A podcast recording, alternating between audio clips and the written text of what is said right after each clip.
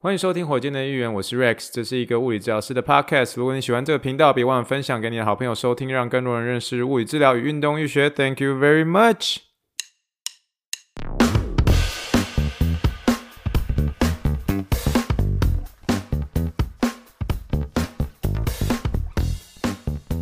Morning, morning, good morning. Think big, dream big, and let's make it to the Rockets。今天是二零二一年八月十五号，欢迎收听第四十八集的火箭队一员。各位听众，大家好，六六六，这是一个来自泸州与德州的物理治疗师，跟大家聊聊狗戏沙，还有运骨科运动医学的一个知识，临床英文在保健，在你失眠的时候陪你入睡的好伙伴，波金调个困 key 啦。好啦，诶、这个听众朋友，大家好，谢谢大家最近的一个支持啦。我连续两天录音了吼，呃，我觉得目前还 OK 啦，就是反正这一集其实也有一些些准备了。诶、跟大家讲一下吼，就是诶、我最近呢，如果真的说一件大事的话，其实呢。呃，我是有在跟医院申请一个算是比较长的一个假期啦。那不敢说是假期啦，可是就是算是回台湾的一个事假。那就是觉得真的是想要回台湾了这样。然后呃，算是大概接近九个礼拜到十个礼拜左右。那申请还是在持续在进行啊，只是不晓得能不能够成功，所以这个礼拜会知道。但是在申请的过程当中，其实呃有。一些就是我以前的一些高中同学啊，然后他是他是目前是在林口长庚担任病理科的某一位医生，这样我中间有请他帮我一些些忙，这样呃不是说什么靠关系或什么之类的，可是就是有些文件上面都需要他的一些专业上面的一个问题的一个请教，这样。那在找他帮忙的一个同时啊，其实就是会想到我们那一年的一个嗯的高中学测吧。啊，我那年考试是在就是民国九十三年嘛，所以民国九十三年的一个那个学测。然后我们那年比较特别是，我们那年就是嗯，也不确定是不是第一次实施机测或什么的，应该也不是第一次实施机测了啦。可是呢，那次机测恰恰好卡在就是要过年，可是我们那年就刚好是就是。还不知道怎么样去，就教育部可能不知道怎么样去应对，说到底是要学测前过年，还是过年后才学测呢？但是我知道后来都一律把它改成是在过年前的一个学测，以至于说考生们不用再。在过年的一个期间，还要这边念书什么之类，等于是说他们考完学测之后就可以安心的一个过年，不管是考得怎么样，可是就至少考完学测之后可以就可以过年。可是我们那一年就比较特别的是，我们那年就没有这么样的体贴，因为可能是遇到这样的一个情况，所以我们那年的一个过年是在考学测之前，也就是说，大部分的人他们可能过年的时候都没有办法好好的过年，因为他们必须要好好的念书这样。那可是那年的时候，我这位我这位就是后来我们那一届就是呃呃徐汇中学，我们那一届唯呃就是唯一一位考上这个呃医学系的这个呃这位杨同学呢，他跟我是一个很要好的朋友，这样。那总而言之，我们那时候就是因为就是他他鼓励我，就说哎呀，就是要过年嘛，就是。没有办法说很专心读书，他就鼓励我，就说：“哎、我们去报名一个那个以前过去那个新闻常会报的那个，就是呃学测或是联考前啊，那个是学测嘛，就学测学学测前的那种魔鬼班、魔鬼训练班，也就是说那时候。”呃，很习惯补教界很流行这个东西，但我在猜，对那时候的补教界而言，其实对他们也是一个很好赚钱的一个东西。这样，那更何况在过年前，那所以那个那个魔鬼班是这样的，就是今天一进去的时候，所有人大概将近快要两百到三百个人在这种大教室里面，然后在那个大教室里面，然后中间就会站一个穿着军服的一个，在所有人都要叫他班主任，然后那个人可能就是戴着明明就在室内哦，就还要。很威严，然后戴着一个太阳眼镜，然后一定要穿穿那种就是呃军服，然后军服还要背着那种就是以前那种大学那种执行官的那种肩带，然后就要很凶，然后在前面面前这样盯着大家，然后台下的所有在读书的一些这些高中生们、高三生们，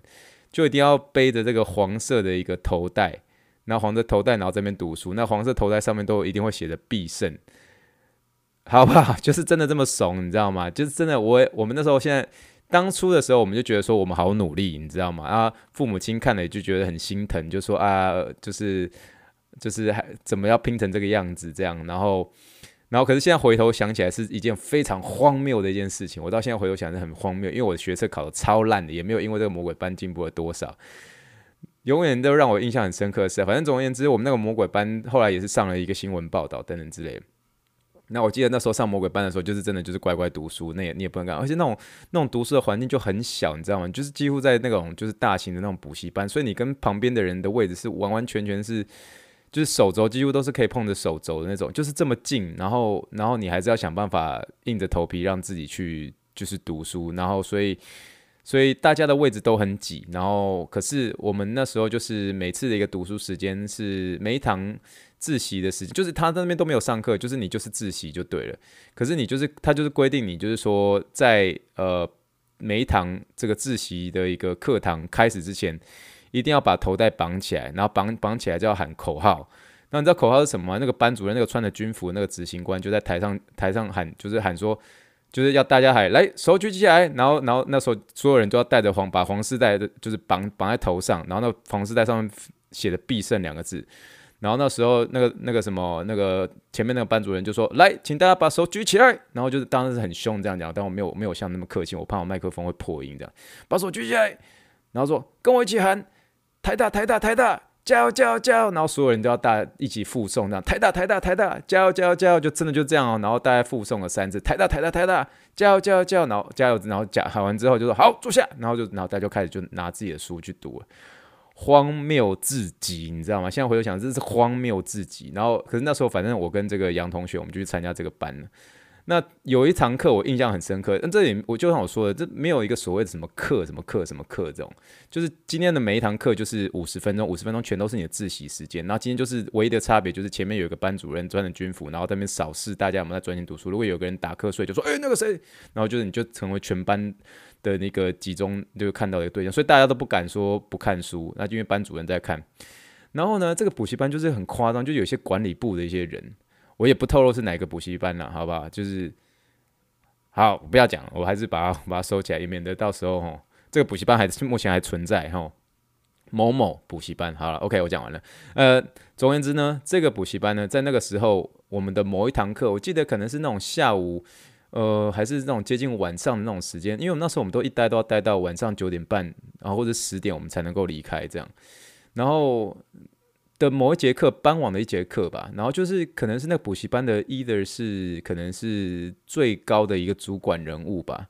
然后就在那个班主任还在前面穿着军服，那班主任在那边看大家的时候，就突然从后门这样慢慢走进来，然后那时候全场都静悄悄，因为大家都在读书嘛，因为班主任看大家也都做自己，都就在读自己的书这样，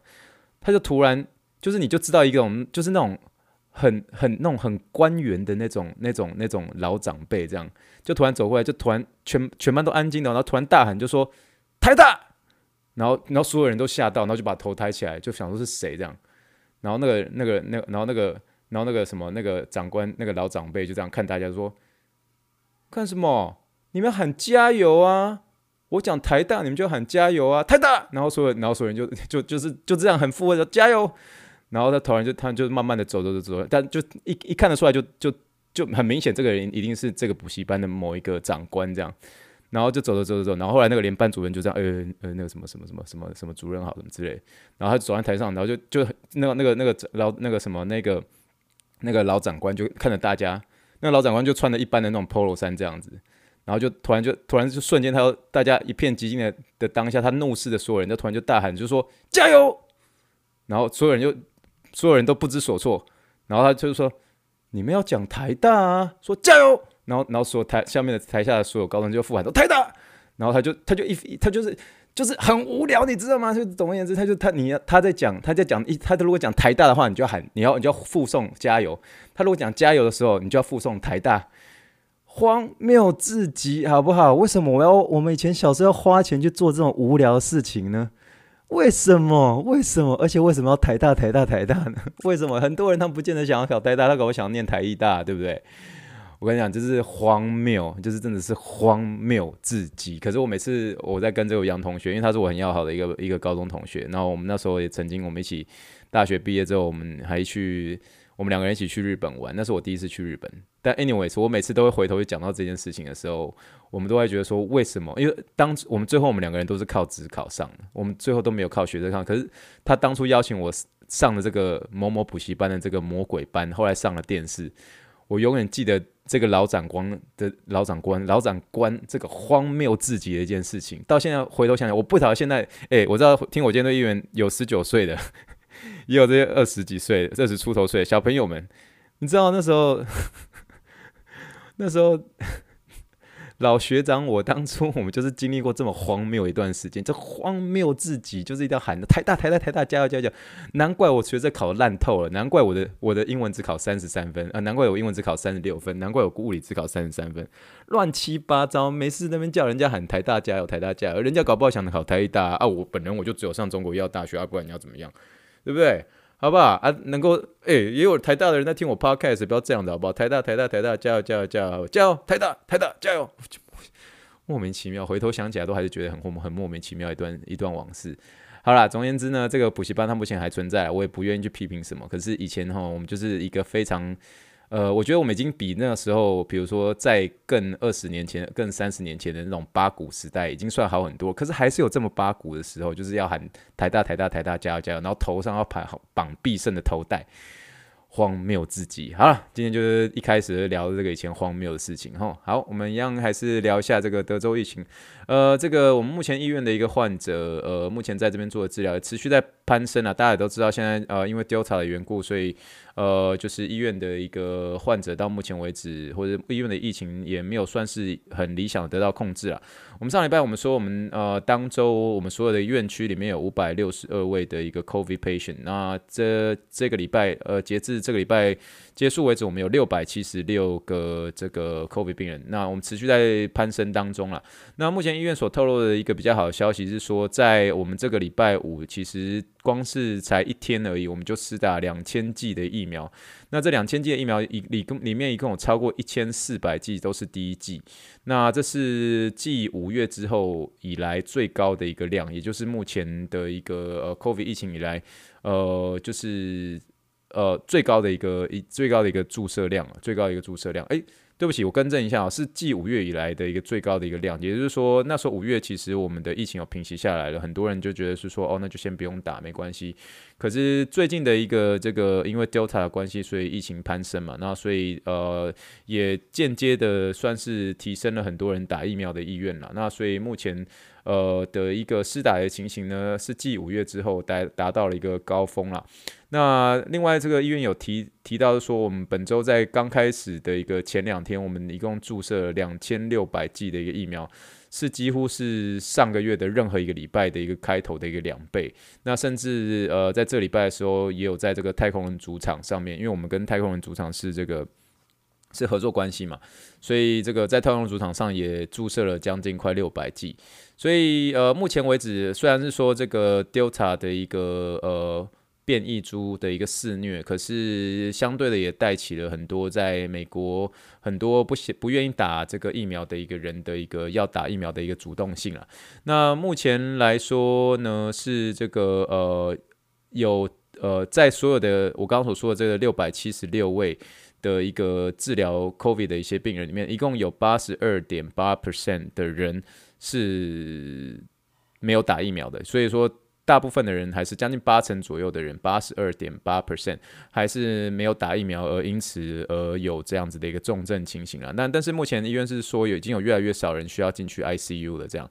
那以所有的一个这样子的六百七十六个一个病人里面，百分之九十七 percent，百分之九十七 percent 都是呃 Delta 的一个变异株，所以呢，呃，目前来看的话是确实呃疫情是还是有变，还是还是还是。还是还是有稍微变得比较严重啊，只是医院有的说死亡率变比较低了，然后进去 ICU 的人越来越少了，这样。那目前我们有在提醒，说有可能我们在呃其他的比较像是门诊部的一些治疗师啊、病人啊，啊不治疗师的或是呃其他的一个职员等等，有可能还是要恢复我们所谓的一个 labor。Labor pool 就是说，医院在开始，如果真的因为 COVID 的关系，所以忙忙起来，快要慢慢的失去原本的一个呃 function 的时候，就是会有一些需要调调动原本的一个职位，就像我之前有刚刚跟大家聊的，我们可能就是要去呃，就去派遣到这个急诊部那边会去帮忙，这样是有可能的。所以目前说先看这个疫情的一个呃发展会是怎么样。如果如果真的会发展的话，发展到又要回到需要去帮忙这个 labor pool，labor pool 就是去帮忙其他的一个劳工，去去帮忙其他的一个部门的话，有可能会在今年的这个八月三十一号会发生。所以当然希望说疫情可以得到控制啦。可是目前来看是这个 confirmed cases 是持续上升，可是进入 ICU 的量是慢慢比较少了。那总结而言呢，百分之八十二点八 percent 的人是没有打疫苗的。呃，在目前医院做治疗这些 COVID patient 里面，哈，八十二点八 percent 是没有呃打疫苗，但是九十七 percent 呃的人呢，都是呃检测出来他的一个呃 Delta variant 都是 positive，好吗？那就是这礼拜这个这一周的一些德州疫情上面，就是我们医院的一个德州疫情上面的一个更新啦。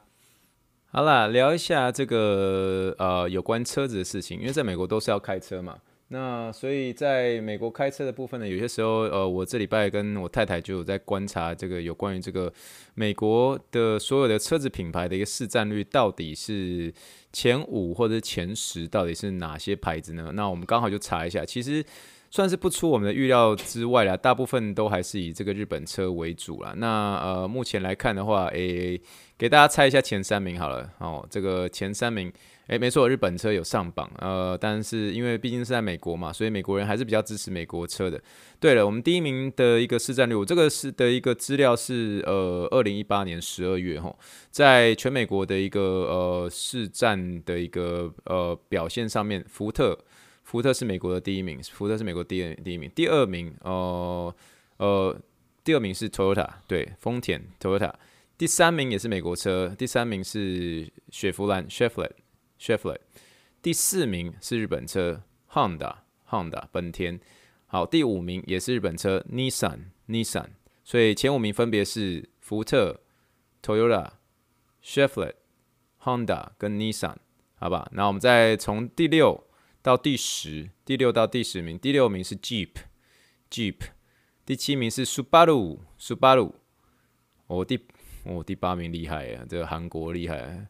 第八名是 Hyundai，Hyundai，好，第九名是 Ram，Ram，我们在德国德州德德州这边很多人开这个呃货卡车就是 Ram，蛮多的人都喜欢开 Ram，好，第十名哦又是韩国车 Kia，Kia。好不好？这分别就是特别占了这个前十名。我再重复一次：第一名福特，第二名呃 Toyota，第三名 Chevrolet，然后在第四 Honda，第五 Nissan，第六 Jeep，第七 Subaru，第八 Hyundai，呃，第九 Ram，第十 Kia。好吧，诶，跟大家聊一下这个有关于这个市占率。那在台湾呢？台湾的一个车子的一个市占率分别是怎么样了？诶，这个。我相信其实好像大家应该也都快猜得出来了，哦，好不好？我拿一个记录，好，来，我现在拿到了一个是二零二零年十月一个十月的一个呃十月的一个记录，十月的一个呃资料，好不好？第一名哦，大家一定都猜到，第一名就是 Toyota，第二名 Nissan，第三呃第三名 Honda，前三名全都是日本车，第四名 Benz 哦，我们台湾人哦爱爱塞 Benz，好，第四名 Benz。第五名，Mitsubishi 哦，Mitsubishi 如果在美国其实算是还蛮少见的，偶尔会看到一下下，所以但它的市占率真的很不高。可是我知道，呃，我我爸爸自己也有开 Mitsubishi，所以 Mitsubishi 在台湾我知道是很受欢迎。然后第六名是福特，我目前只有到这个一到六名哈。Again，再一次是第一名 Toyota，第二名 Nissan，第三名 Honda，第四名 Bentley，竟然是 Bentley。台湾台湾我们都说 Bentley，有些人会说。但是在美国习惯都是说 Mercedes 啊，哦，在台湾都是 b e n d 好吧？然后第五名是米兹米兹必喜，第六名是福特，好不好？这个市占率台湾跟美国的一些差别，我就觉得还蛮有趣的，就是看一下。那一样爱用国货就是爱用国货啦，可是台湾人还是很支持日本车的。那我记得以前在。呃，反正只要在台湾，其实真的是看到 Toyota 四处都是啦，所以呀，Toyota 真的是蛮好，就是蛮好蛮好开的，就很省油，而且算是比较经济啦，所以呀可以理解。但是就是我觉得它是一个有趣的一个比较，所以给大家参考一下。好啦，那我们今天很快的就是在聊一些各式各样有的没的哈，我们进入我们下一个小单元，就是雷克斯聊吃，雷克斯聊吃。我们今天雷克斯聊吃聊聊下面呀咪呀咪的物件嘞，我们今天聊的是这个台式鸡蛋糕哦，我们鸡蛋糕我们永远都会。讲聊到鸡蛋糕，我们永远都想到是有一个就是打油是打油诗嘛，我们小时候都玩过，说什么？哎、现在打雷。我们小时候都聊说这个城门城门鸡蛋糕，三十六把刀，骑八马啊，骑白马带把刀，走进城门滑一跤，对不对？这个当初的一个一个童谣呢，其实原本也是于来自于这个呃大陆的一个安徽省，安徽省他们当初的一个这样子的一个童谣是这样。是这样唱着，叫做“城门城门几丈高，三十六丈高。骑大马带把刀，走进城门绕一遭。问你吃橘子吃香蕉，好吧？就是呃很不一样的念法。可是后来传到台湾之后，就慢慢慢慢的被变成“城门城门鸡蛋糕，三十六把刀，骑白马带把刀，走进城门划一跤。”哦，就是比较俏皮的一些说法，呃，听起来是比较稍微稍微可爱一点的，就比较少了一些斗士的这种感觉，这样。那我们今天要聊的就是台式的一个鸡蛋糕哦，英文我看到它被翻译叫做 Taiwanese Style Egg Shape Pancake Egg Shape Pancake。它原本是起源于它最初最初起源于民国四十年代，在台湾光复时期，因为那时候社会的一个物资缺乏哦，人民普遍都是很困苦的，然后在生活民生的物资啊，包括像是啊油啊盐啊面粉啊奶粉。都需要仰赖世界各国的一些援助，在那个时候，台湾的一些呃家庭主妇们，他们用这个面粉来制作面条啊、馒头或者是餐点之后，把剩下的一些面粉，再加入一些鸡蛋跟少许的盐巴，搅拌之后，用这个炭炉呃这个锅顶做一些煎烤，然后再用这个饼筋的布巾啦，布巾把它包好之后，给农人期待夏天的时候可以止饿的一些糕点，那顺便也是可以是这种哄骗。小朋友的一些咸味的一个蛋糕点心，在那个时候叫做昂阿饼，昂阿饼。可是后来慢慢的到这个一九五零年代的时候，有杂货店老板为了就是算是不浪费破掉一些鸡蛋啊，就开始加入一些面粉啊、油啊，然后一些配料，然后做成一些浆糊状，然后再经呃就是浆糊状，然后再再经过一些烘烤，就慢慢的就呃做用一些模具，有些人把它做成鸡蛋的，有些人把它做成后来就有些是动物模型嘛。然后后来就把它慢慢演变成这样子一个鸡蛋糕，所以有些时候我们在那个菜市场，尤其在泸州菜市场，我们以前比较常见的都还是以鸡蛋的形状的。那后来有几个是这种就是动物形状的。那这边讲一下英文哈，鸡蛋形状的一个蛋糕叫做 egg egged a g g e d egg shaped pancake。好，这个蛋糕中就以 pan pancake 来说了。那如果是这个动物造型的蛋糕，你就可以说 animal shaped egg pancake，好吧？就是一样是，就是你可以说 egg pancake 啦，那等这个 egg pancake 呢，就是可以是有这个鸡蛋形状的，也有可以是这个动物形状的。那那聊到鸡蛋糕，其实鸡蛋糕本身对我也是一个回忆啦。那以前小时候的时候，因为鸡蛋糕它本身算是比较便宜，以前那种就是大概大概一两块、两三块，你就可以有呃，就是有一些鸡蛋糕可以买的这样。那在我觉得很有意思的是，如果你是用这个，我们先讲台湾的一些甜食好了。呃，或者说我我们在形容这个甜食的一件事情，我们先先这样的，我应该这样讲，我们先用英文来形容。假设在形容一些蛋糕或是甜点，假设是正面的，我们可能会说用英文会说，我们会说，呃，this piece of cake is very dense。dense 就是有点像是比较密、比较密的那种感觉，就是密是 dense 就有点像是压扁的那种密，呃，那种密就是怎么讲，就是很很 dense。很 dense，就质量很很很厚的这种，质量很厚，很很浓缩的这种 dense。哦，有时候我自己也讲不是很好。那你也可以说很 moist，很 moist 就是很湿的那意思。有些人说很 tender，很 tender 就是软嫩。啊，有些人形容这个外形是很很精美的，可以说是很 delicate，d e l i c a t e，很 delicate。那有些时候形容这个味道很浓郁，你可以说很 rich。哦，this 呃，so this chocolate cake is very rich。那在美国蛮常听到一些人形容一个真的是非常或是超级好吃，然后来形容蛋糕的方式就是很可以用 decadent 这个字，d e c a d e n t，d e c a d e n t，decadent，decadent，decadent。如果你是单纯查它的意思啊，原原本的意思是堕落啊、废，就是颓废的意思。可是如果它是在用来形容甜点的话，decadent cake，哦，你如果打 decadent，其实你。打 Google D E C A D E N T，它后面接的字多半都是 cake。Decadent 就是说超级好吃、超级美味的一个一个一个甜点。可是你如果是说这个，嗯，其实也我这是我我我我，尤其是我就是我我太太她也有观察到这件事情，就是当我们一些华人在形容一些甜点很好吃的时候啊，我们其实 用的东西很方式很特别很单纯，我们都会说这个蛋糕不会很甜。或者说这个蛋糕不会太甜，这些都是非常正面的意思。比如说我举个例子哦，你今天觉得说，哎哎，我那天隔壁的巷子口买了这个蛋糕，哎，你吃看看，超好吃，对不对？不会很甜，不会很甜，哎对。然后那个人吃的那个可能跟你吃的那个好朋友就吃了一口就，不会很甜，不会很甜，对不对？就是形容一个很正面的说法，就是说，哎，这个东西不会很甜，这蛋糕就是不会很甜哦，可是正正正正很正面的正面的说法，或者说你会说，哎哎哎，我跟你讲，这蛋糕超好吃的，对不对？不会很甜哦，不会很甜，哎，不会很甜呢，真的不会很甜呢，你知道，就是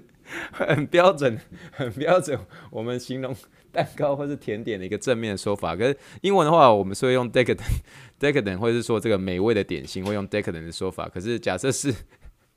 我们自己观察，我们自己观察在呃，至少我们这边的华人好了啊、呃，我们在讲这个这个蛋糕的一个正面说法，都会说这个东西不会很甜，真的不会很甜。你就是你就觉得明明是一个甜点，可是我们形容的一个正面方法，都会说这个东西不会很甜。所以我在猜，可能在华人呃的一个观念上面，就是比较有这个健康的观念啊，美食的一些。呃，就是美国人当然是比较喜欢吃甜的一些东西，就是不会觉得是说哦，真的太甜或是怎么样，就不会把这个健康会摆在第二、第三这样。可是华人的话，总是还是会有点顾忌到说，可能是吃太甜可能对身体不好。那那又不喜欢吃太甜的一些东西，所以吃的吃到一个蛋糕的甜点的一个对于这个甜点一个正面说法，都会说这个东西不是很甜或是不会太甜。那这就代表是一个非常极端的一个呃。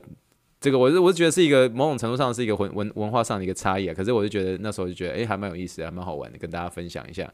那这个健康观就是，嗯，就算是我们呃小时候长大会常吃的东西啊，我偶尔会是在那时候，假设我人是在泸州夜市里面，那里面也会有一些地方会有卖这个鸡蛋糕。那吃的时候总是会让人想到一些呃童年一些滋味啦。那跟大家做一些分享，那这就是我们今天聊一下，简单聊一下这个雷克斯聊吃台式鸡蛋糕，对不对？然后聊到甜点的时候，我们就会说，啊，这个东西不会很甜，真的不会很甜欸，就是一直在讲说这个都这个蛋糕就是很好吃就对了，好不好？OK，好，我们今天聊到我们雷克斯聊吃了，我们准备要进入我们有关于这个物理治疗的单元啦，就是我们的一个单元，就是我们的 Something Happened，Something Happened。好啦，那我们这一集的 Something Happened 我们要聊到谁呢？诶，这一集的 Something Happened 其实我就不选名人啦。好啦，这一集我们是要聊到我姐夫的 Shoulder Subluxation，我姐夫的二姐夫，哦，我二姐夫的 Shoulder Subluxation。呃，是这样的，其实故事是这样的，其实我跟我跟我我家的三个姐姐，因为我三个姐姐嘛，哦，我跟我家的姐姐们感情都很好。那我跟我的几位姐夫们感情也很好，呃，就是大姐夫、二姐夫、三姐夫，他们都对我非常好，他们甚至有些时候就把我当做，嗯、呃，我我仿佛就是我就是我有三个姐姐，可是其实他们三个姐夫其实就好像是我我有多了三个哥哥这种感觉了。那我的二姐夫他比较呃会稍微比较特别一点点，原因是因为我二姐夫他是美国人这样，那所以他不会讲中文，但是他他就是呃呃怎么讲，他他讲话蛮蛮蛮好笑，蛮幽默。那有些时候也是会跟我们一起就是三不五时会，假设有机会回台湾的时候，他们每次也会跟我们一起喊说台湾 number one，台湾 number one，然后他他最喜欢吃的台湾食物。很特别，他最喜欢的台湾食物是台湾的夜那个市场里面的 N 强，就是烤香肠，就是他觉得那是他很很难忘的一个美食。这样，我还记得之前他第一次去那个台湾的一个菜市场，他很喜欢去菜早上去逛那个我们泸州的传统市场，这样，然后就是一直在那边等那边在那边吃那边等那个香肠的摊子，然后想要吃吃香肠，还有时候会帮我二姐。买油饭等等之类的，呃，怎么会突然聊到他呢？原因是这样的，其实我那时候我在纽约的时候，他们那时候人也是在纽约，那他们其实就是住了好几十年的一个纽约这样。那那其实那时候我已经在纽约的时候，我已经是一个职业的一个物理治疗师了。可是我那时候其实就是三不五时都听到我二姐夫说他有一个脖子的一些毛病这样。然后那时候他曾经最严重，严重到他的整个右手是完完全全的一个麻痛，然后脖子也很痛，然后三不五时会有这个偏头痛的情况，然后有一次最严重还曾经右手整个举不起来这样。但是那时候我是一个物理治疗师，所以我我就想说，就是尽我所能的在我的专业上帮助他。那可是那时候我虽然呃已经在匹兹堡大学的一个硕士毕业了，但是虽然临床经验是还从零开始，那是二零一五年的时候。那可是那时候我在治疗他的时候，其实是没有任何一个什么样的一个经验。可是因为那时候在纽约的一个呃诊间里面，我所我其实没有一个真的是在有一个临床的一个教学者在慢慢的去带我。虽然是学校出来，可是很多时候在临床上的一个呃复杂性是真的是非常复杂的这样。所以以至于说我那时候不懂得什么叫做看山不是山，然后就是常常会觉得说，哦啊，我那时候就是很典型的，就是我后来称呼为这种就叫做是沙龙帕斯型的物理治疗师，原则上就是痛哪做哪。我就想像沙龙巴斯一样，痛哪贴哪。我之前有聊过一些比较，我觉得稍微比较 NG 的一种治疗师啦，就是就是第一个就是冰火治疗师，冰火治疗师就说啊，你这个这个你如果哪里不行的话，你就是冰敷啊，那这不行的热敷啊。我是觉得说有点可惜啦。就是呃都在讲这个冰敷热敷的一个原则。那第二个就是这种，就是我所说的沙龙帕斯型治疗师。所以沙龙帕斯型治疗师就说：哦，你哪里痛？哦，来哦来，我帮你这里按一下。哦，你那边哪里痛？哦，我这样。我跟你讲，我在那时候五年前的时候，我就是很典型的这种，就是沙龙巴斯型的呃物理治疗师。所以那时候我姐夫那时候遇到这种情况的时候，我就想说啊，反正他就是这个脖子哪里哪里痛，就给他按哪里，然后或者帮他处理哪里。所以那时候我其实没有真正去了解他的一个问题是在什么样的地方。那虽然说那时候匹兹堡大学教了一大堆，可是也有去做一些应用，也有拿一些文献去查，就觉得说他可能这个原因，然后就帮他做一些简单的，像是呃牵引啊、牵拉这些都有让他觉得说是 feel better。可是他真的的一个问题并没有解决，这样就是三不五时，就是当下做完之后就觉得啊、有松一点，可是隔天之后问题又又还是出现。所以，我那时候我就我就觉得，因为那时候其实我那时候算是跟我二姐夫他们，还有包括二姐，我们住在一起，所以等于说，你觉得有点像是说，你今天你跟你的一个你的一个患者，你跟你的一个你的病人是住在一起的时候，你今天如果是在公司啊或者在诊所，你遇到的病人就说，啊，我哎我我感觉做完之后我有好一点，他就回家，回家之后，你这位治疗师你就当然就是不用去管说他就说他晚上发生什么事情，因为病人已经回家了嘛。可是我姐夫不一样的是，他今天是。他就跟你住在一起，也就是说，他今天你昨天做完之后，如果隔天状况不更不好，或者一个小时后他状况更没有变比较好的话，你其实你都知道。但是我那时候就觉得说，哇，他的他的脖子痛的一个情形真的很不好处理，这样。然后我那时候一直觉得说，我好像一直都没有办法帮助他的那种感觉，所以那时候其实有点会有点自责，会有点觉得说，怎么自己的功力还不够这样。所以那时候我算是某种程度上就有点像是立立了一个小小的一个心愿，哦，大打雷，立了一个充满雷声的一个心愿，也就是说，各位听众不好意思哦，现在在休斯顿在大打雷当中，我就许了一个充满雷声的一个志愿，就是说我一定我一定要。呃，帮助我的二姐夫可以从他的这个脖子痛上面复原，这样。呃，可是这是我一个人生的一个小小的一个职业目标啦。这样。那可是过去在纽约那三年，我一直都不算是真正是有帮助他。就像我说，帮助他的时候，就好像稍微有松一点，可是问题是好像真的没有算是找到。那他也去照了一些 MRI，MRI 的时候，当然就是很典型，告诉他你说他是什么，呃。这个椎间椎间椎间管的一个狭窄的问题啦，然后可能是哪边有骨刺啊，然后医生都跟他说，你、啊、你这个一定要开刀，你这一定要开刀。可他那时候的他的想法就是说，我先不要开刀，然后再慢慢 move on 去看。然后就一直到我大概，但后来我们我就搬来休斯顿了嘛，我就没有跟他们住在一起了，也就是说这个问题就搁着。可是我心里面还是有这个小心愿，就是说希望可以，呃，真的把他解决脖子的一个问题，这样。那。那后来，呃，就到了差不多我进了我现在这个 fellowship 的时候，那我进来这个 fellowship 之后，就学到了比较多，呃，徒手手法。那包括我在德州这边，我也学了一个干针，就是 dry needle，就是有点像是每次都要再提一次，有点像是呃台湾在做针灸，呃，是一样的工具，可是 philosophy 是不一样的哈。针灸，呃，针灸的话是针对中医的穴位，可是呃，美国的物理治疗的干针哦，虽然工具是一样的，可是在美国这边是针对呃问题在哪里，呃，就处理在哪里这样。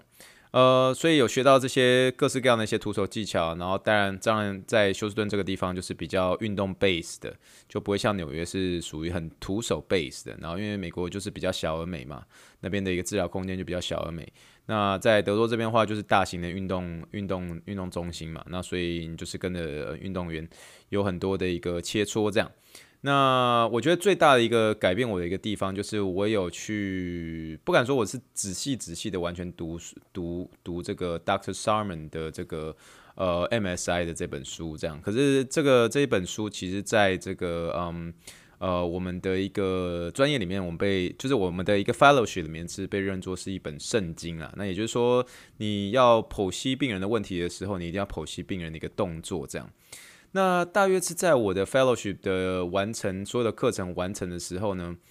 呃，有一次大概二月的时候，我二姐夫跟我二姐他们那时候人还是在纽约，然后他们就是来休斯顿玩这样。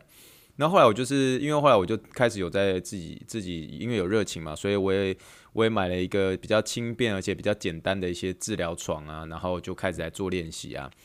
啊、有些时候是邻居来练习啊，有些时候是这个呃借由家人啊、姐夫啊、姐姐啊，然后拿来做练习等等的。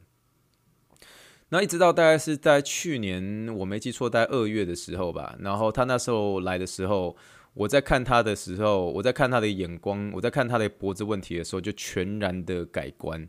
就那时候就真的体会到说，原来原来真的是有时候脖子的问题，不见得是在脖子哦，有的时候是在。胸椎哦，有时候真正的问题其实是在肩膀。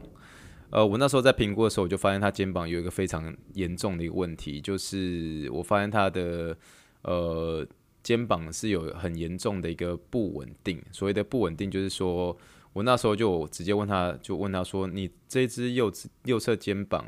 是不是曾经有脱臼过？”他就说：“对，但是我从来没有跟你提过。”可是是是。是在好久以前，那是我那是在我十七岁、十八岁的时候，我就说，然后而且他脖子的问题多半都是在右侧边这样，然后从那时候他才告诉我说，他以前在他十七岁的时候，他觉得因为那时候他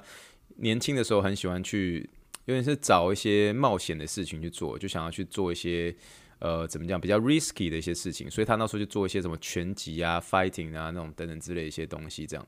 他有一次的一个。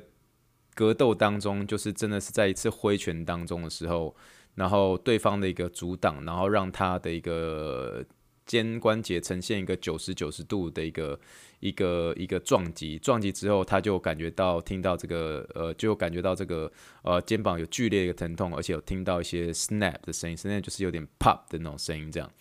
那他当下是痛到痛到右手完全没力，可是他没过一阵子之后就，就、欸、诶立刻就可以立刻把它搬回来，搬回来之后诶、欸、就好了。可是那时候就因为这样子之后，开始改变了他的一些格斗方式等等之类。可是那一次的一个受伤对他来说印象很深刻，所以他有说那自从那一次的一个事件之后，他自己觉得后来去诊断说确实有这个 subluxation 半脱位的一个问题。他说从那之后他的右边的一个呃肩膀就发现。格外的没有力气，格外的没有力气。那他后来也持续在做他自己想要做的事情，可是有些时候就是会有一些家事啊、搬运什么之类的，他会特别在一些搬运的时候就发现右手会严重的一些没力。那没力的时候。相对的，他就会开始用一些不该使用的一个，就是呃稳定肌群来去做取代，有包括像什么上斜方肌啊，或是这个提肩胛肌啊等等之类的。那这些肩胛肌有些时候在我们的一个呃临床的理论上面，我都说这些这些肌肉是应该算是所谓的一个恶魔。所以恶魔的意思是说，这些肌肉它们不应该是负责稳定的动作，它是负责一些远端的一些动作的一个一个一些肌肉，可是它却来做一些帮你做一些稳定的这种情况的时候，就是久而久之就会靠造成很多的一些问题。所以呃，它的 cause of cause 原因中的原因其实就是来自于他的肩膀不稳。可是我们那时候我们在纽约一开始看到他的时候，不管是 MRI 照啊什么之类，都会说哦，这是肩膀的问题。可是我们一直在处理的问题全都是在处理他的脖子，都没有在处理他的肩膀。我也没有在看他的肩膀，在那个时候，所以。我觉得为什么我一直在强调说，我们呃在执行物理治疗的时候，我们一定要执行在评估上面一定要执行彻底，特别是在这种临近的关节上面。你如果是肩膀的问题的话，你难道不看他的他的他的脖子吗？你如果肩膀的问题的话，你难道不看他的胸椎吗？所以你如果是活动度的问题的话，你难道不看它的稳定度吗？所以这有些东西其实是我觉得是要全面性的一些评估的，而不是很单纯只是很这个什么叫做 tunnel vision。tunnel vision 的意思就是说，这是很局部的只看到一个地方问题，可是你没有去看周围所造成的问题会是什么。呃，所以大概自从那次我发现他肩膀问题的时候，我第一次帮他做一些徒手治疗，来帮他的一个呃右边的肩膀做一个矫正的一个位置，这样。然后矫正的时候，他那个当下，他觉得说，他甚至连脖子，就是他的他的脖子那个那个部位的一个的这个疼痛感消除的非常多。那我同时帮他做一些干针。那干针的话，其实他自己是很他自己很喜欢的一个治疗方式。我觉得，呃，徒手治疗方面哈，其实基本上每个人在做徒手呃的时候，呃呃，效果其实。大致上的人，大部分的人都能够蛮接受徒手，除非是有些人可能比较怕痒啊，有些人比较 sensitive 啊，有些人就是不希望别人摸他，那这种的话就是不要执行徒手治疗也没有关系。可是有些人就喜欢，有些人喜欢干针，有些人就不喜欢干针。有些人喜欢这个拔罐，有些人喜欢 cupping，有些人不喜欢 cupping。可是这个就是有些人喜欢哦，肌内削贴布，有些人不喜欢今天削贴布。这个这个我觉得有关于这个徒手上面，就是物理治疗的三个 modality 之呃三个三个 M 当中的其中一个 M 哦，manual 这一件事情。其实 manual 这个你所使用得到的各式各样的工具，甚至 Grayson technique 也好，Grayson 就是有点像是，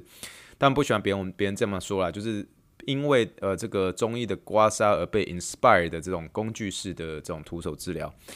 那我觉得每个人他们的一个适应度都是不一样的。那这些都是要呃跟一开始要跟这个病人或者患者，我们要有一些很简单一些介绍。那病人愿意同意的时候，我们再执行。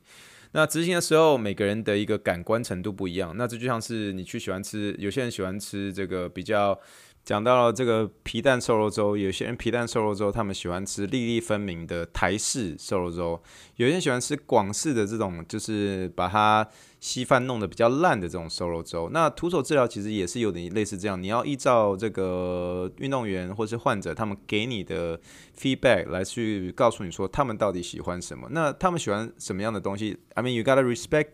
You gotta respect that，就是你要你要去尊重他们所告诉你的东西。如果他不不想要做针的话，那你就不要勉强他们，因为可能可能病人就是对针有一种恐惧感。So，，呃，我也遇到，我也蛮常遇到这样子一个呃病人或患者，所以你不用去 push 他。那但是如果他喜欢的话，你就是要 go from there，就是要慢慢的从那个地方去多去做一些加强。所以像我姐夫的话，他就是特别喜欢针。所以他喜欢针的话，那你就是你就可以 go from there 啦。所以我每次的时候，我至少在他的呃这个肩膀上面，就至少会有大概两到三根针这样，然后帮助他做一些呃一些软组织上面的一个放松也好啦，或是比较比较疼痛上面的问题的话，也可以帮他做一些止痛等等。诶，可是后来真的最重要的一部分还是帮助他在带运动上面。他以前哦，他是以前我们你假设看一些 YouTube 频道，你大概有十个。十个 YouTube 的一个，比如 You 呃 YouTuber 告诉你就说，嘿，脖子痛怎么解决啊？一定都是有这个啦，收下巴运动哦，狂收下巴有没有？我告诉你，我姐夫当初在脖子痛的时候，收下巴那个他痛死了，这真的是很痛很痛。那时候就很纳闷，就说这个一千零一招的收下巴运动，竟然竟然在我姐夫身上竟然一次都用不到，那我到底要做什么？这样？可是有时候说实在很难说，因为他那时候其实如果他的那个肩膀的问题已经有慢慢的压迫到，比如说呃第四到第六节的这样子的一个呃颈椎神经的时候，你你还是可以做收下巴，可是你收下巴的时候你要多做一个很特别的东西，你要请他把两只手放在他的头上，呃听起来很好笑对不对？你你把两只手放在他的头上的时候啊。其实就是其中的一个我们的一个物理治疗常见的一个一个一个检测方式，我们叫做 shoulder abduction test。这个其实就是可以检测到底这个它的 C 四到呃到 C 六的这个呃的这个颈椎的一个截面呃的颈椎的一个这个呃叫什么如啊 nerve root 就是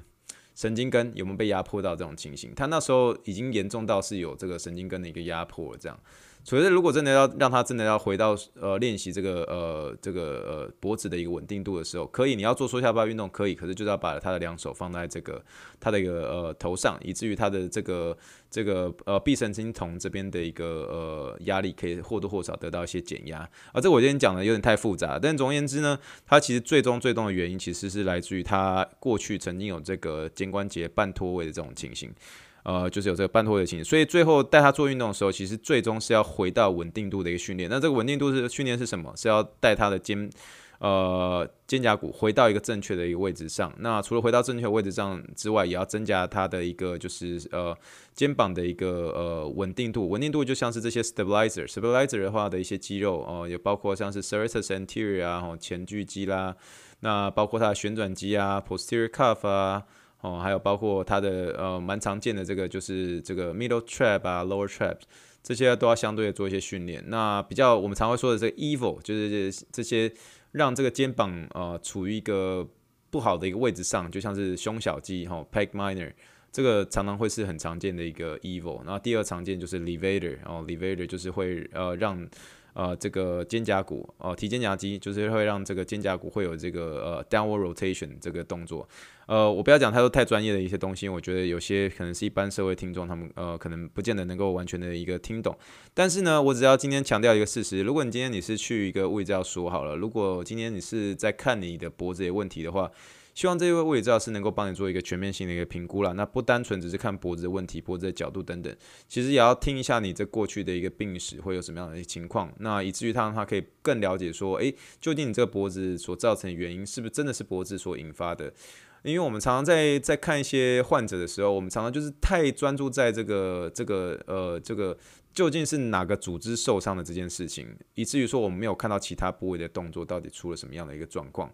那所以我觉得这个在评估上面其实是需要一个很全面性的一个评估。那它不需要花很多时间，可是你可以从他的一个患者主诉当中，你可以听到就说，哦，我这个脖子的痛哦，在我在。举搬重物的时候会更痛，诶，那这个时候你就是你不能不去看他的一个关呃，不去看他的一个肩关节哦，就是他有特别提到说他在搬重物的时候引发的一个脖子疼痛，所以你一定要呃连他的一个呃呃周边的一些肩关节也要加入一起评估哦，所以呃很多时候脖子的问题其实是来自于这个肩关节的稳定度呃不好而导致的，所以这是一个间接的一个关系，可是真正的原因中的原因真相只有一个，其实是来自肩关节喽。好了，那所以今天就算是这个 something happens 呢，我跟大家聊到这个我姐夫、我二姐夫的一个 shoulder stabilization，那很开心。他虽然说现在三不五时偶尔还会有疼痛的情形，可是他说他现在的一个脖子的状态是他非最好的一个状态。所以那时候算是看了之后，我其实是很欣慰了，那也很开心自己能够。在他的一个呃肩膀或者他脖子的一个伤害上面，能够得到一些帮助。那其实 once again，这就是当物理治疗师的一个最大的一个成就感。你不管是你的一个家人、一个病人也好，他们真的是从疼痛当中得到一些释放。得到一些呃解决的一些方式，其实就是你最大的一个成就感来源。那其实每一个患者、每一个病人，其实都是一个谜，都是一个拼图。你要去怎么样帮助他，真的找到那个拼图的一个答案，哦、呃，能够帮他解决问题。其实有些时候真的需要多一点的耐心，多一点评估啦。那我希望呃，如果正在听的火箭队医院，如果呃你跟我一样，就是对物理治疗也是充满的一个热情的话，希望我们在每个病人的身上，我们依旧是有这样的一个热情，去帮助他找到所谓的 cause of the cause。呃，就像我上一集的短集，有些时候会提到说，有些时候真的在评估的时候，你会发现有些东西它不见得是完全的 make sense physiologically，就是在生理或者解剖上没有办法完全的一个 make sense。可是它一定会在你的评估当中，你会找到一些原则。那这个原则可能会是什么？就是诶，有可能是不稳的问题，诶，有可能是它的一个肌肉力量的不足，诶，它有可能是某个比如说脚踝的活动度不足而导致它下背痛的问题，这些都是有可能有连结的喽。所以这些我觉得是要透过很多呃很多次的一个动作再评估，动作再评估，不断去找出答案。所以我还是要再次强调物理治疗的真正价值在哪里。第一个，我们除了是动作的一个专家之外，评估、评估再评估，evaluation、evaluation and evaluation，一定要做好评估这件事情哦。治疗前、治疗后一定要评估，你才能知道说你这个治疗到底是不是一个艺术的展现，你这个你的这个治疗到底有没有真正的帮助到病人。那我觉得这个是我们可以共勉之的啦。好吧，那我们今天这就是我们的今天的 Something Happen。今天 Something Happen 就聊到呃这个 Rex 的二姐夫的 Shoulder Stabilization 所引发的一个脖子痛，好吧？所以中正的一个原因中的原因，cause of the cause 是来自于 shoulder stabilization，他过去的一个肩膀半脱位的一个伤害，而导致他的一个呃脖子疼痛的问题。好了，那我们今天就聊到我们完聊完我们这个 something happen 啊，不好意思啊，有些时候哈会聊到这个周边比较呃周边的一些家人。那我知道大家有些时候想要听名人嘛，对不对？上礼拜我们聊到这个呃 Elton John 哈，对不对？然后我们又之前有聊到这个这个 Blue 啊，Blue 里面的这个呃这个 Duncan James。对不对？大家聊到就很开心，可是有些时候会聊到我家人的一些呃，他们所面对的一些各式各样的生理、身体上的一些病痛。可是我觉得它相对的是一个很好的一个启发。那听火箭队的议员有蛮多是真的是还在学习中，或是刚开始接触。呃，我只是透过这个呃我所遇到的周边的一些 case 给大家一些提醒，好吗？OK，好了，我们进入我们下一个单元，当然是我最喜欢的单元了，也就是超多人在这个这个单元里面会瞬间睡着的一个单元，就是我们的。临床英文时间，临床英文时间，A for apple, B for ball, C for clinical English。好了，我们今天这个 clinical English，我们教一些比较呃，这个跟 肩膀半脱位也是有一些相关的，好不好？我们第一个就要教的就是说，诶，你这个有半脱位的情形的话，你要小心哦。小心哦，哦，小心哦，be careful，小心哦，每个人都马上会说 be careful，这 be careful 没有什么，你可以说 take care，哈、哦，take care to avoid falls，就是说呃，没有，我这这个第一个要叫呃要小心的，就是说尽量避免跌倒，避免跌倒这个东西怎么说？avoid falls，avoid falls，好不好？avoid falls。哦，Please don't fall，好吗？Please don't fall，就不要跌倒。Please don't fall。fall 的话，其实 F A L L，哦，fall in love，跌倒这个东西哈，Please don't fall，不要跌倒。Avoid falls，哦，就是避免跌倒。这个我觉得就是呃，提醒这些半脱位的。判脱位的这个，不管是长辈也好哦，不要跌倒哈，走路一定要小心哦。Please be careful, watch your steps 哦，这些都是你可以在临床英文上面就讲说，诶，你真的要要小心，好不好？这个有些时候那个上捷运的时候，不是说卡卡哦灾，对不对？呃，就是说就是卡紧要黄奥灾就是了，好不好？就是避免跌倒，avoid falls, avoid falls。好吧，那如果真的有必要装上一些防护具的话，比如说有些这个呃，这个当下这个呃半脱会发生的时候，一般的建议就是说，嘿，你先不要自己去把它 pop it back，哎，除非你真的是已经很经常性的发生了，那你做。你真的，你真的很已经很常去做，把这个自己做一些复位这种情形的话，那就算了。可是你第一次发生的时候，尽量不要那么快的，就是自己做复位，你还是留一些留给这个医疗人去帮你处理。那这个最好的一个处理方式，你可以说，你可以呃穿这个这个呃这个要怎么说啊？有点像是你看到过一些人，就是肩膀受伤的时候有穿一些比较三角巾的这种肩带。那这种三角金牛肩带，或者你可以很简单的说，就穿一些保护设备，穿一些保护设备，你可以怎么说？你就可以说，Please wear protective gear，好吧？哦，你可以说，Please wear protective gear。protective gear 的意思就是说保护的设备。那 gear 它的意思有很多，可是多半人就是说，呃，在装一些设备的时候，我们会说 gear 这件事情哈。那 wear wear protective gear 的意思就是说，你要穿一些这个防护的一个设备。那最后当然是很重要的，就像我最后姐我这个姐夫他最后一个呃治疗方法，最重要最重要的是什么？就是要运动啦。那经常性的运动这句话，呃，你要怎么样要求病人？你要怎么说呢？就可以说 Please exercise regularly to 呃，好吧，你就说 Please exercise regularly。regularly 的意思就是说经常性的运动，那你就加一个 Please 比较礼貌啊。Please exercise regularly，好不好？你就可以说 Please exercise regularly to maintain strength and flexibility in your joints and muscle。意思就是说，你请，请你一定要经常性的一个运动，来维持你的肌力，还有你的柔软度，来保护你的一个关节，还有你的 muscle 咯，好不好？那今天的临床英文时间，我们就教这些比较简单的一些呃小小呃提醒，这个半脱位的一个患者可能会遇到这种情形。第一个我们要讲什么？就是说避免跌倒。Avoid falls，好不好？Avoid falls，好吧？有些人时候会就说，呃，Please be careful，Please be careful，Don't fall，好，Please be careful，Don't fall，Avoid falls，这些都可以，好吧？请穿保护性设备。有些人会穿什么艾佛森的那个很长那个，呃，这个这个这个跟肩膀的一个半脱位没有关系。可是你要请病人穿一些保护设备的时候，你可以说 Please wear protective gear。Protective gear 包括很多，你这个这个字很好用，也就是说你包括那些穿你那个什么护踝。护腰这些都算是 protective gear 哈，就是比较好、比较简单的说法。Please wear protective gear 啊，wear 的话你可以说是就是穿上这个词。Please put on the protective gear 好，protective gear 这意思就是说这个保护设备啦。那包括像是你打棒球那个前面戴的那个护目镜啊，或是这个护挡啊，这些都是 protective gear。然后说 protective gear 它是一个通称，还蛮好用的，好吧？那最当最重要的是什么？经常性的一个运动，经常性的运动，经常运动要怎么说？Please exercise regularly. Please exercise regularly. 哈，请经常性的一个运动，好吗？那最后你就是要给病人的鼓励一句话，就说我们身为物理治疗师，你呃。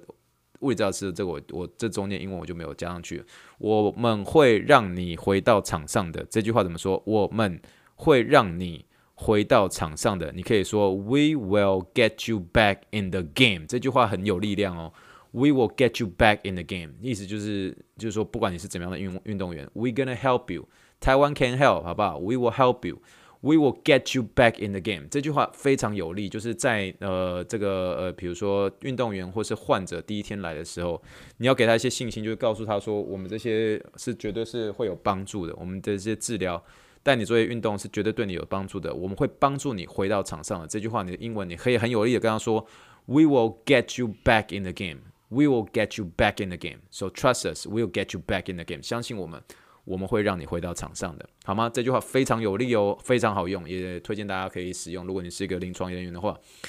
好吗？那这个以上就是我们今天的临床英文时间，Clinical English will get you back in the game，好吗？那就是跟大家简单介绍我们在临床上面，如果遇到肩膀半脱位的情形，你可以怎么样的呃提醒他有些什么事情要注意的啦。那这就是今天的三句话，还有最后一句话，我觉得非常有力的，就是 will get you back in the game。好了，那以上就是我们第这个四十八集的火箭队应援啦。哎，真的很谢谢大家最近的收听了。火箭队应援很快的，真的是很不可思议的，竟然已经在总收听数里面已经突破两千人次了啊！我觉得，哎，其实这个对一些其他那种很大的 podcast，哎，两千两千次这是小数目。哎，当初我真的一直认为就只有我跟我太太在听而已。可是，哎，瞬间呢多了一些呃来自各地的一些听众们，那我觉得很很有意思。那我觉得我并不是要透过这个 podcast 什么业配什么的，不用，其实就是一个，其实真的最大而且最最大的受益人，我说真实话，真的是我自己，因为我自己在讲的一个过程当中，也是我算是自己在审视我过去这一周，审视我过去这几年的一些自己临床的经验，做错的也好，这些都是我的一个成长的一些养分啦。那跟大家做一些分享，那。那也非常欢迎，就是有呃一些有趣的一些临床的 case，然后想要做一些讨论的话，其实也可以到这个火箭队的一员的一个 Facebook 上面给我脸书，或者寄到我的 email 都可以哦，好不好？那再次谢谢所有听众朋友的一个支持，那很开心听到呃大家有些听众朋友，尤其是在听我的一个 podcast 中当中，不管在临床上，不管是在呃平常的一个就是职呃呃工作环境当中，都会有些小小一些启发啦。那对我也也自己也都是哦。好啦，那我就废话不多说，我要准备做结尾啦。那祝福大家呃有一个美丽、健康、快乐的一周，好吗？谢谢大家，Thank you and good night，bye。